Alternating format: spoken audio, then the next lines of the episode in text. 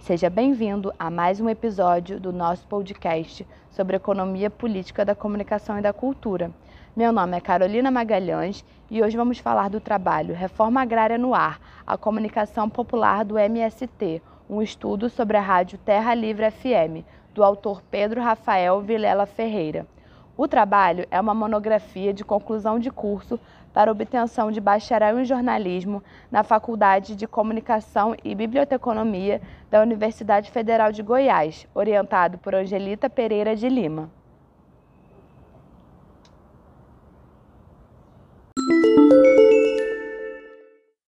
Pedro Rafael Vilela Ferreira atualmente é mestre em comunicação pela Universidade Federal de Brasília formado em jornalismo pela Universidade Federal de Goiânia, secretário executivo do Fórum Nacional pela Democratização da Comunicação e jornalista na Empresa Brasil de Comunicação. Sua orientadora no trabalho, Angelita Pereira de Lima, é bacharel em Comunicação Social, mestre em Educação Brasileira e doutora em Geografia pela Universidade Federal de Goiás. É professora de pós-graduação interdisciplinar em Direitos Humanos diretora da Faculdade de Informação e Comunicação da Universidade Federal de Goiás. Vamos à obra? A monografia busca compreender e refletir teoricamente as estratégias de comunicação adotadas pelo Movimento dos Sem Terra, MST, a partir da perspectiva da comunicação popular. Para isso, o autor realiza um estudo de caso de uma experiência de rádio livre no assentamento 25 de maio, em Santa Catarina, identificando elementos que possam caracterizar a iniciativa como parte de um processo de comunicação popular. O trabalho é dividido em cinco capítulos. Introdução, em que ele apresenta a metodologia utilizada e faz algumas considerações sobre o estudo de caso. Capítulo 2, em que aborda os fundamentos da comunicação popular. Capítulo 3, em que faz um breve histórico do MST e lança um olhar sobre suas estratégias de comunicação capítulo 4, em que ele se dedica ao estudo de caso da rádio Terra Livre FM, e o último capítulo, em que faz suas considerações finais. Na introdução, o autor vai apresentando alguns pontos que serão abordados ao longo do trabalho no que tange comunicação popular, comunicação, cidadania e democracia. Ele apresenta a metodologia do trabalho, que consiste em pesquisa bibliográfica, análise de conteúdo e o estudo de caso. Sobre o estudo de caso, ele faz algumas considerações sobre o processo da atividade, que constituiu-se em observar durante uma semana a experiência da Rádio Terra Livre FM no assentamento 25 de Maio, na região de Abelardo Luiz, em Santa Catarina. Pedro Rafael faz apontamentos sobre as entrevistas, o roteiro e o uso do caderno de anotações no momento da pesquisa de campo. No tópico MST Reforma Agrária no Ar, ele apresenta o objeto de estudo, dando indicações sobre a relação entre o movimento e a comunicação, apontando que a comunicação é uma estratégia orgânica de ação política do MST, de acordo com o autor. No segundo capítulo, Fundamentos da Comunicação Popular, o autor faz alguns apontamentos sobre a comunicação popular, afirmando logo de início que não é possível traçar um perfil totalmente definitivo do que seria a comunicação popular. Ele cita Carlos Nunes Hurtado ao dizer que, abre aspas, os movimentos sociais que organizam seus próprios canais de comunicação não devem cair no maneirismo de fazer uma simples oposição às redes comerciais de massa e ao poder hegemônico. Pelo contrário, está a constituição de novos veículos a oportunidade de ser e expressar uma alternativa ao modelo político dominante. Fecha aspas. Para ele, o que se pode retratar são alguns traços recorrentes que caracterizam o processo de participação popular na produção de informações, mas que eles não são necessariamente uma oposição ao modelo de comunicação vigente. Na página 16, Pedro Rafael Vilela Ferreira chama atenção para o, abre aspas, papel central que a comunicação tem na construção da cidadania, pois fundamenta a participação e garante a democracia, fecha aspas. Mas indica também que há um distanciamento da função social da comunicação no mundo atualmente, visto a problemática da concentração midiática e de uma comunicação que atende principalmente ao capital. Segundo ele, aspas, essa função social da comunicação está limitada a uma concentração sem precedentes da mídia, uma situação tal que praticamente impede a participação da população na esfera pública de debates. Fecha aspas. É a partir do pensamento da autora Cecília Peruso que ele reflete que é na ausência dos espaços de participação que surgem os movimentos de comunicação popular. Ele diz na página 17, abre aspas, é na busca desse espaço que os movimentos sociais desenvolvem instrumentos próprios para dialogar com os demais setores da sociedade, incrementando as estratégias de ação política, participação coletiva, produção de novos conteúdos e manifestação da cultura. Fecha aspas. Pedro Rafael cita Carlos Nunes Hurtado ao dizer na página 18 que a comunicação popular, abre aspas, se localiza mais próximo de um sistema de expressão aberto, complementar e horizontal, desenvolvido como arma de luta ideológica, intercomunicando o nível de consciência do movimento no sentido de influenciar estrategicamente na organização e nas lutas. Fecha aspas. Ele reflete que a comunicação se faz a partir do diálogo, de forma coletiva.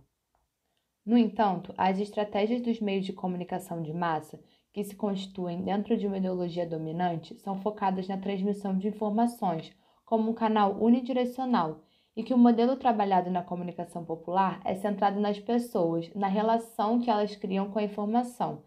Ele cita Paulo Freire ao trazer o tripé ação, reflexão, ação, que busca a participação direta da pessoa no processo de construção do conhecimento a partir da informação.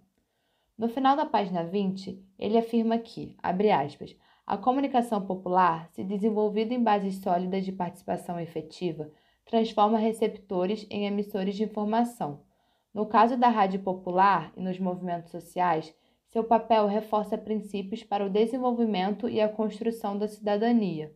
O envolvimento direto dos cidadãos na produção e transmissão de conteúdos resulta em um exercício de liberdade de expressão genuíno, favorecendo a plena participação das pessoas por meio da valorização da cultura local e processos de mobilização popular. Fecha aspas. Ao final do primeiro capítulo, ele traça um histórico das rádios livres no Brasil, abordando também as questões de legislação e perseguição a essas rádios.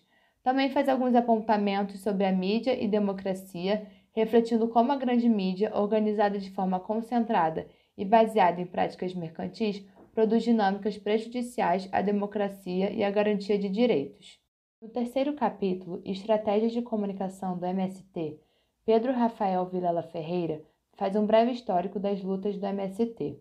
O Movimento Sem Terra nasce em janeiro de 1984, em Cascavel, no Paraná, onde realizou seu primeiro encontro.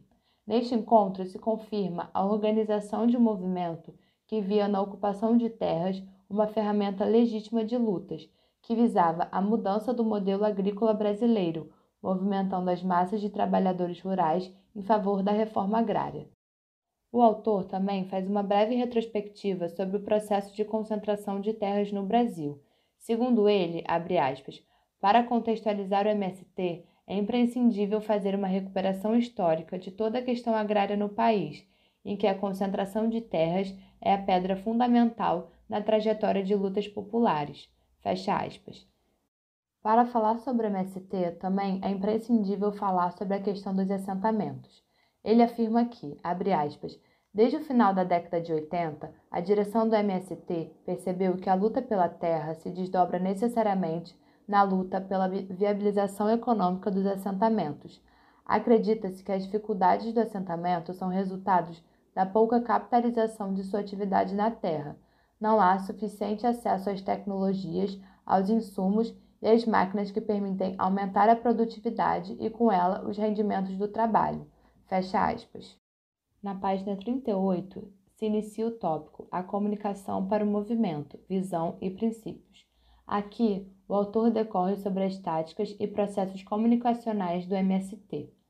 Após o encontro nacional em 2004, foi lançado um material direcionado para o setor de comunicação do movimento, em que delimitava as linhas políticas, os princípios ideológicos do setor e também fazia um breve resumo sobre o cenário da imprensa brasileira. Ele diz que o setor se organiza da seguinte forma: abre aspas. Em nível nacional, o setor de comunicação está organizado por frentes. Frente de mídia do MST, que inclui veículos impressos e eletrônicos e assessoria de imprensa, frente de rádio, frente de audiovisual, frente de agitação e propaganda e frente digital. Fecha aspas. Nesse sentido, ele vai apresentando ao leitor os veículos de comunicação do MST.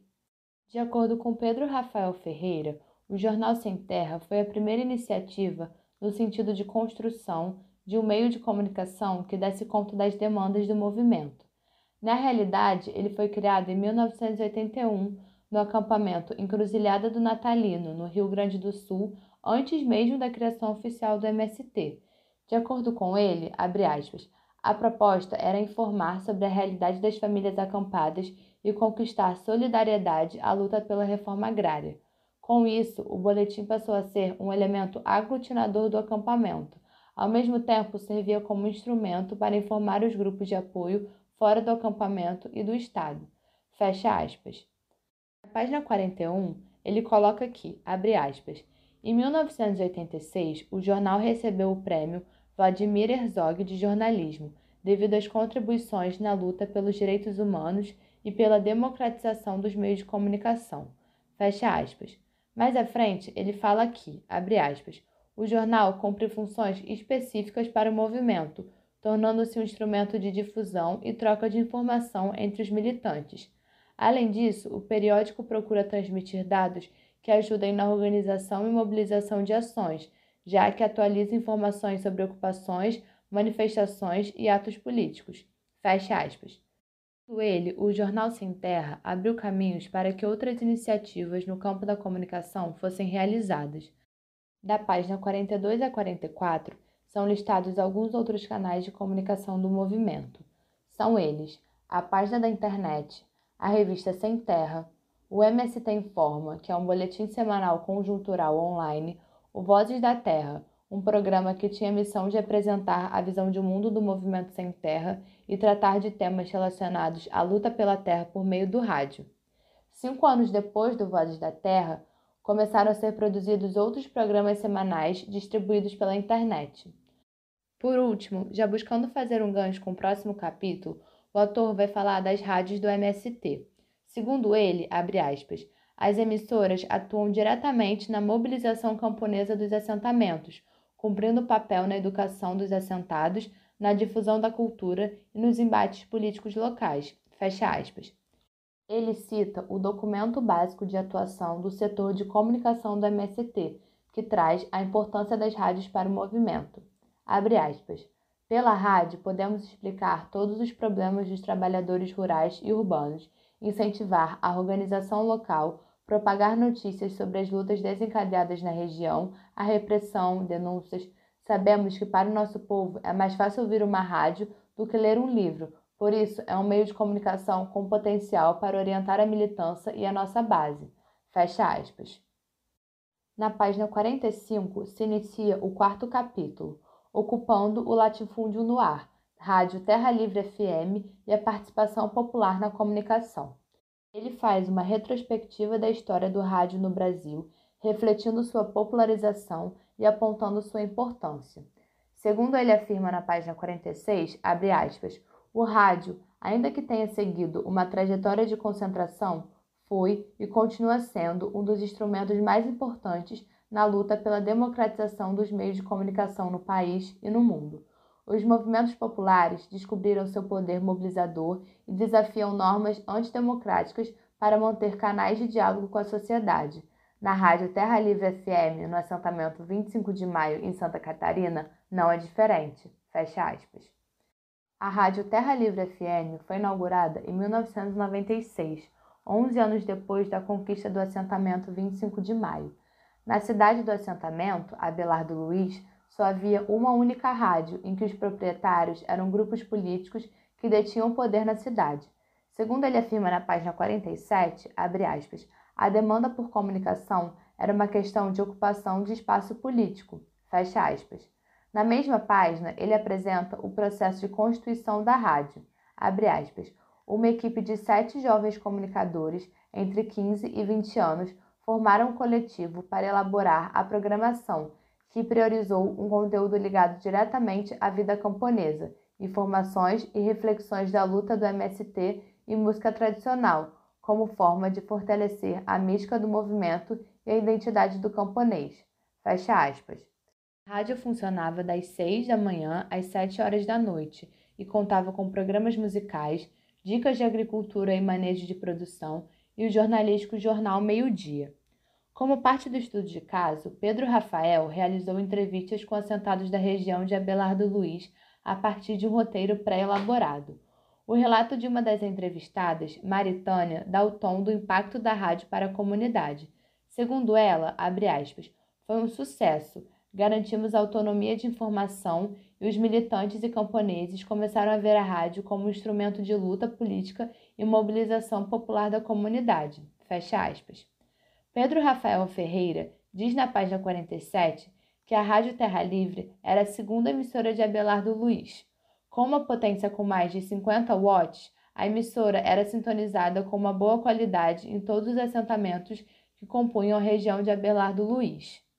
Mas ele coloca que, abre aspas, a disputa pelo valorizado público dos assentamentos, que somava milhares de famílias, ficou cada vez mais clara, e o grupo político que controlava a rádio na cidade passou a investir contra a emissora camponesa. De acordo com Maritânia, foram várias as denúncias de uma possível operação da Polícia Federal para lacrar a rádio. Fecha aspas. Nesse contexto de pressão e represária, a coordenação da rádio decidiu fechá-la e assim permaneceu por mais oito anos. A partir da página 48, o autor relata o processo de reconstrução da rádio. Em 2006, o MST foi contemplado por um projeto conjunto com outras três organizações, a Atitude de Ceilândia, no Distrito Federal, Promundo, no Rio de Janeiro, e Papai, Recife. O tema central do projeto era violência. As quatro entidades apresentaram a proposta ao Child Hope, movimento britânico que promove ações contra a violência em diversas partes do mundo. Assim, o projeto viabilizou a instalação de polos de informática nas quatro organizações. A Coordenação Nacional do MST decidiu conceder ao assentamento 25 de maio o direito de obter os equipamentos para a rádio. Assim, em 2007, foi inaugurado o novo escritório construído no assentamento com equipamentos de última geração.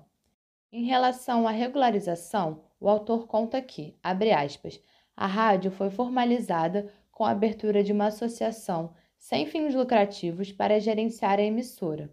O MST criou então a entidade jurídica ARCA, Associação Cultural de Abelardo Luz, fecha aspas, e ainda adiciona aqui, abre aspas, o projeto de regularização que visava obter uma autorização de funcionamento como rádio comunitária foi encaminhado e, após muita espera, o Ministério das Comunicações negou o pedido.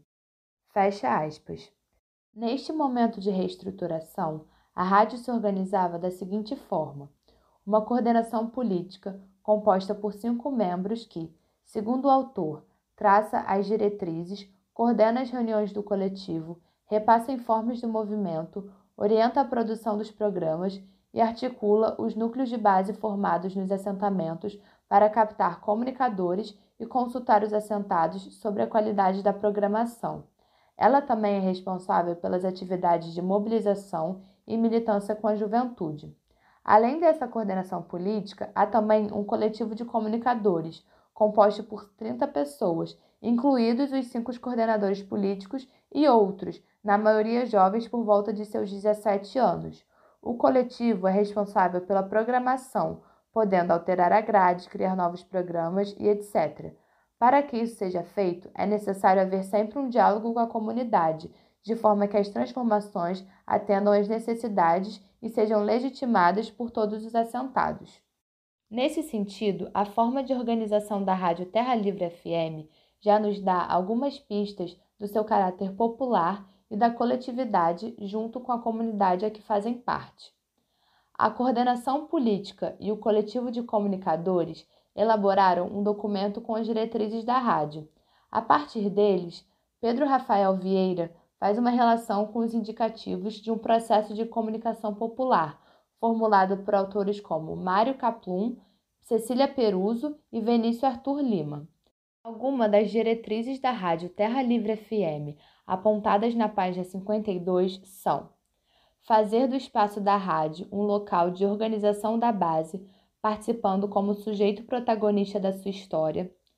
A programação da rádio deve ser voltada aos princípios políticos e às linhas políticas da organização fazendo dela um instrumento para elevar o nível político e cultural das famílias assentadas e também para divulgar as conquistas do movimento e do projeto de sociedade do MST. A rádio tem como filosofia produzir valores socialistas e humanistas, participação, solidariedade, valorização da vida, da biodiversidade, da dignidade humana, cooperação, do estudo e para fortalecer a identidade sem terra. Os educadores e comunicadores precisam ter como princípios no seu trabalho criatividade, responsabilidade, compromisso, agilidade e eficiência, e devem fornecer à comunidade informações com qualidade, eficiência e responsabilidade. Fazer da rádio um instrumento de luta de classes, porque nesse espaço as ideias e conceitos de sociedade estarão em disputa e fazer da rádio um instrumento de articulação do campo e da cidade para fortalecer o projeto da classe trabalhadora e também um instrumento para desvendar a realidade, ou seja, contribuir para a sociedade e entender o que está além das notícias. Na página 53, Pedro Rafael afirma que, abre aspas, a Carta de Princípios é reveladora à medida que expõe de forma clara a postura ideológica da emissora, como diz o documento, a Terra Livre FM está vinculada à organicidade do movimento, isto é, como mecanismo de luta que pertence a seus militantes. Fecha aspas. Assim, ele afirma que a rádio é colocada a serviço da luta do MST, como forma de divulgar as conquistas de luta do movimento, dando visibilidade às ações do MST, o que é uma das principais papéis da comunicação popular. Na mesma página, o autor coloca aqui, abre aspas, o outro ponto tratado na Carta de Princípios enseja uma compreensão que o espaço da comunicação é também um espaço público, pois se encontra em uma arena de disputa de ideias. O MST entende, neste caso, que a rádio pode ajudar o seu público a interpretar algumas questões sociais que interessam ao movimento que sejam compreendidas, especialmente porque estão fora da agenda midiática convencional. Fecha aspas. Na página 54, ele traz o relato de Thaís, uma comunicadora que afirma que a rádio tem grande contribuição para a luta camponesa. Ela diz que, abre aspas, a Terra Livre tem um papel, além de comunicar, de fortalecer a nossa identidade camponesa de lutadores e lutadoras, valorizando o movimento social que nos possibilitou estarmos aqui e as lutas que precisam continuar, e trazer cada vez mais pessoas para o coletivo de militantes da rádio e, consequentemente, para o MST. Fecha aspas. Segundo Pedro Rafael, abre aspas, essa percepção de Thaís, que coloca a rádio como um instrumento privilegiado de fortalecimento da cultura local, encontra respaldo teórico nas ideias de Cecília Peruso. Para a pesquisadora, um dos papéis da rádio popular comunitária consiste em, abre aspas, oferecer uma programação no contexto de uma praxis que contribua para o desenvolvimento da cultura e da educação informal e não formal. Fecha aspas. Página 55. Pedro Rafael Ferreira apresenta um tópico do trabalho voltado para a programação da rádio, seu processo de formulação e como a comunidade contribuiu para essa construção. Ele traz tabelas que mostram a programação após a reformulação da Rádio Terra Livre FM em 2006. Inicialmente, a programação era transmitida apenas aos sábados e domingos, com programas musicais. Mas após haver uma consulta com os assentados sobre o que eles gostariam de ouvir, formulou-se uma programação semanal. Uma das novidades foi a criação de programas cuja prioridades fossem informação e debate. Daí surgiram o Jornal Terra Livre, Consciência Curiosa, Informativo Cooperoeste e Sem Terrinha. No último tópico do capítulo, o autor apresenta a participação popular e interesse coletivo, relatando que a participação popular se deu principalmente no momento da pesquisa de sugestões sobre o que os assentados gostariam de ouvir, e também em uma segunda pesquisa onde a comunidade avaliava o que havia sido realizado nos últimos meses. Segundo o autor, na página 61, abre aspas, foi possível construir uma ideia de como o interesse coletivo se coloca para quem escuta e que papel os produtores de conteúdo acreditam estarem desempenhando, assim como o modelo de gestão desenvolvido internamente. Fecha aspas. Na página 65, ele coloca aqui, abre aspas, Com relação ao conteúdo, os depoimentos são claros em determinar que a finalidade é oferecer aos assentados programas que tratem diretamente da realidade local e que, ao mesmo tempo, ofereçam alternativas de entretenimento. Há um sentimento coletivo de pertencimento ao processo, como se estivessem cumprindo uma função importante para o movimento. Isso é um ingrediente importante para o fortalecimento da comunicação popular. Fecha aspas. Por fim, em relação à Rádio Terra Livre FM, o autor afirma que, abre aspas, de fato, há preocupações no sentido de viabilizar a participação popular na constituição da emissora, assim como garantir aos comunicadores o máximo envolvimento possível na acumulação de conhecimentos e na ação coletiva voltada para atender às demandas cotidianas da comunidade, contribuindo para a ampliação da cidadania de uma forma duradoura. Fecha aspas.